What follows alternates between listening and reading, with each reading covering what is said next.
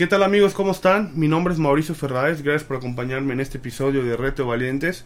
Hoy quisiera platicarles un poquito acerca de lo que yo aprendí en medio de esta contingencia. Espero que les pueda ayudar si están pasando por una situación similar a la que yo pasé y si están haciendo las mismas preguntas las que yo me hacía durante esta cuarentena. Espero que les pueda ser útil este, este episodio. Lo primero que pasaba por mi mente era al momento de quedarme sin trabajo era qué, qué voy a comer, cómo voy a mantener mi hogar y muchas cosas más, ¿no? Y es totalmente comprensible viéndolo del lado humano. Es normal sentirse preocupado, abrumado, estresado, etc. Pero no estaba viendo al 100% el lado espiritual, ¿no? Dios nos dice en Lucas capítulo 12 versículo 24, Miren, los cuervos no plantan ni cosechan ni guardan comida en graneros, porque Dios los alimenta, y ustedes para Él son mucho más valiosos que cualquier pájaro. La pregunta del millón, ¿no creen que Dios les dará lo que necesitan? Filipenses 4:19 dice, y mi Dios proveerá todas nuestras necesidades conforme a sus riquezas en gloria a Cristo Jesús. Es normal sentir miedo, yo creo que todos nosotros en algún momento en nuestra vida, por diferentes razones, hemos sentido miedo.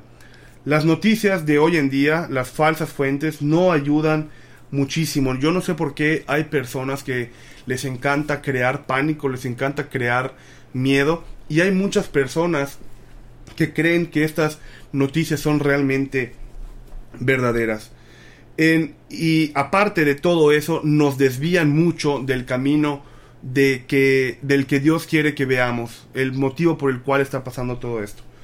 Durante esos días que yo tuve de cuarentena, pasaron muchísimas cosas por mi cabeza, muchas preguntas que solamente Dios podía contestarme. La primera pregunta que me hacía era ¿cuándo va a terminar todo esto? En realidad, nadie lo puede saber más que Dios. No hay otra persona, no hay nadie más que te pueda decir cuándo se va a acabar.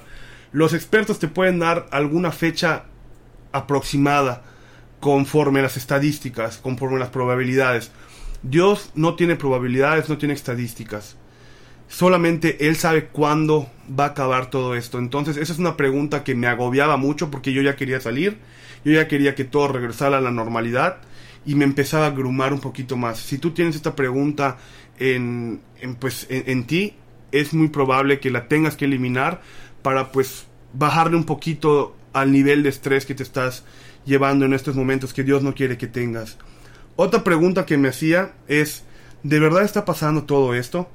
Yo jamás pensé vivir algo ni siquiera similar. Veía a todos con cubrebocas, con guantes, a muy larga distancia, mucha gente sin siquiera poder ir a ver a su familia y mucha gente ni siquiera tenía para comer. Y esto me derivó a otra pregunta.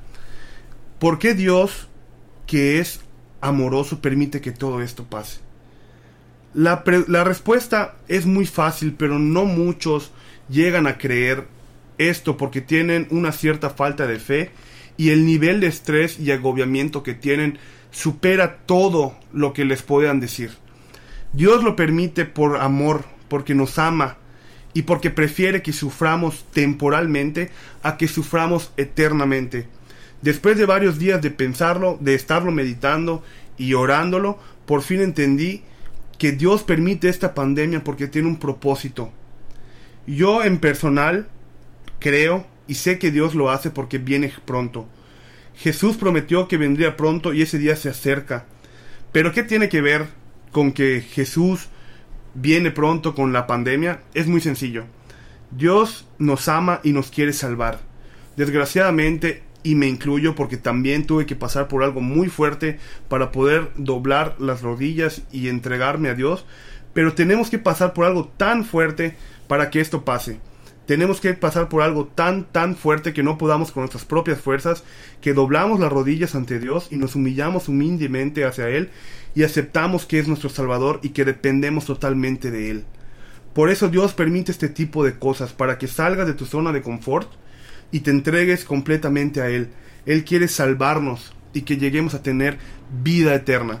Por eso vino la primera vez, por eso Dios estuvo con los discípulos, con, con, con todo, con todo el mundo estuvo enseñando su palabra para que puedan ser salvados. Y lo mismo está haciendo en estos momentos.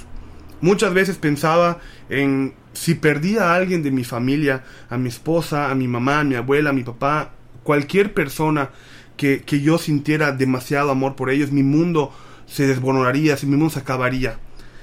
Pero al conocer a Dios, al poner al Espíritu en mí, eso cambió totalmente mi perspectiva. No quiere decir que no me voy a poner triste, es obvio que pues me voy a poner triste si algo así llegara a pasar, porque soy humano, tengo sentimientos y tengo emociones, ¿no? Pero Dios ha puesto en mí la esperanza de la vida eterna. Y sé que algún día volveré a ver a todos mis seres queridos que viven en Cristo. Y esta vez que cuando Dios me llame para estar con Él, voy a estar con todos los que los que yo amo y esta vez van a ser para siempre, no va a ser eh, no va a ser temporal como ahorita en estos momentos.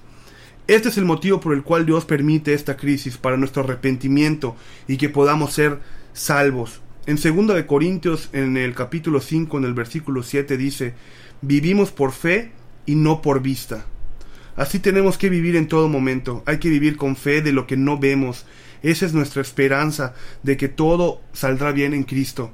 Solamente con Él todo nos podrá salir bien.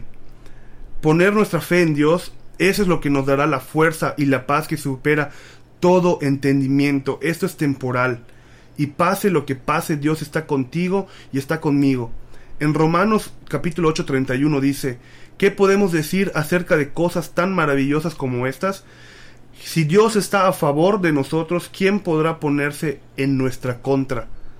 Nadie puede ponerse en nuestra contra si estamos en la voluntad y estamos con Dios. Nos tenemos que llenar de fe.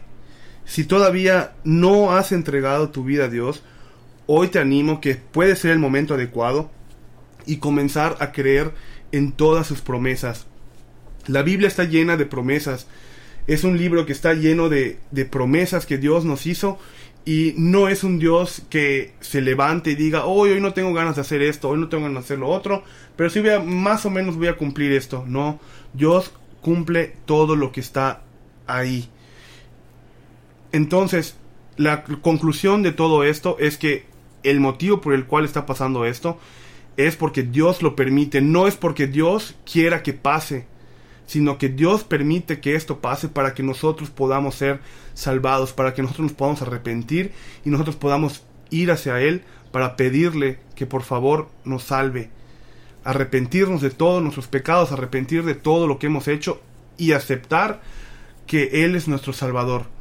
Ese es el motivo por el cual este virus está en este momento con nosotros y lo va a permitir el tiempo que sea necesario para que más gente pueda ser salvada. Nosotros, yo por lo menos he conocido bastantes personas que por medio de esta pandemia han podido conocer a Cristo, han podido ser salvadas y ese es el objetivo que tiene Dios. Entonces, si tú estás pasando por un momento similar, estás sintiéndote agobiado, estresado, haciéndote muchísimas eh, preguntas por tu cabeza, Trata de poner todo en manos de Dios porque Él es el único que tiene el control de nuestras vidas.